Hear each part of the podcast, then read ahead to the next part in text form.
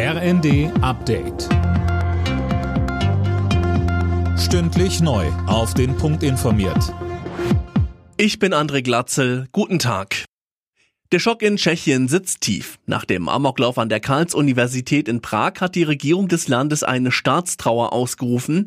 Und mittlerweile kommen immer mehr Details zu der Tat ans Licht, Tom Husse. Ja, richtig. Von der Polizei hieß es jetzt, der 24-jährige Täter habe 13 Menschen und dann sich selbst erschossen. Zuvor war von insgesamt 15 Toten die Rede. Zahlreiche weitere Menschen wurden verletzt.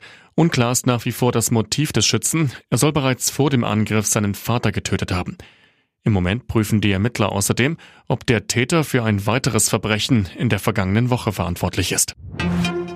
Orkantief Soltan sorgt kurz vor Weihnachten immer noch für Probleme im Bahnverkehr. Wegen Sturmschäden gibt es Verspätungen und Zugausfälle, so die Bahn. Betroffen sind vor allem die Strecken im Norden. Dort beruhigt sich die Hochwasserlage mittlerweile langsam wieder. Deutschland wird auch im kommenden Jahr das Wohnungsbauziel deutlich verfehlen. Bauministerin Geiwitz geht in der Rheinischen Post davon aus, dass rund 265.000 Wohnungen gebaut werden. Mehr von Tim Britztrup. Ziel der Bundesregierung sind eigentlich 400.000 neue Wohnungen pro Jahr. Geiwitz begründet die Probleme mit einer nicht vorhersehbaren Rezession. Die Baukosten liegen nach einem neuen Gutachten rund ein Viertel höher als noch 2020. 100.000 Wohnungen mehr zu bauen sei aktuell nicht möglich, sagte Geiwitz. Sie rechnet frühestens ab Ende nächsten Jahres mit einer Aufhellung am Wohnungsmarkt.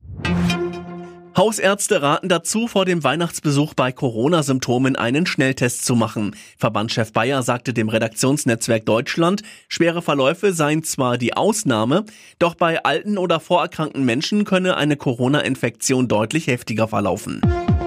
Alle Nachrichten auf rnd.de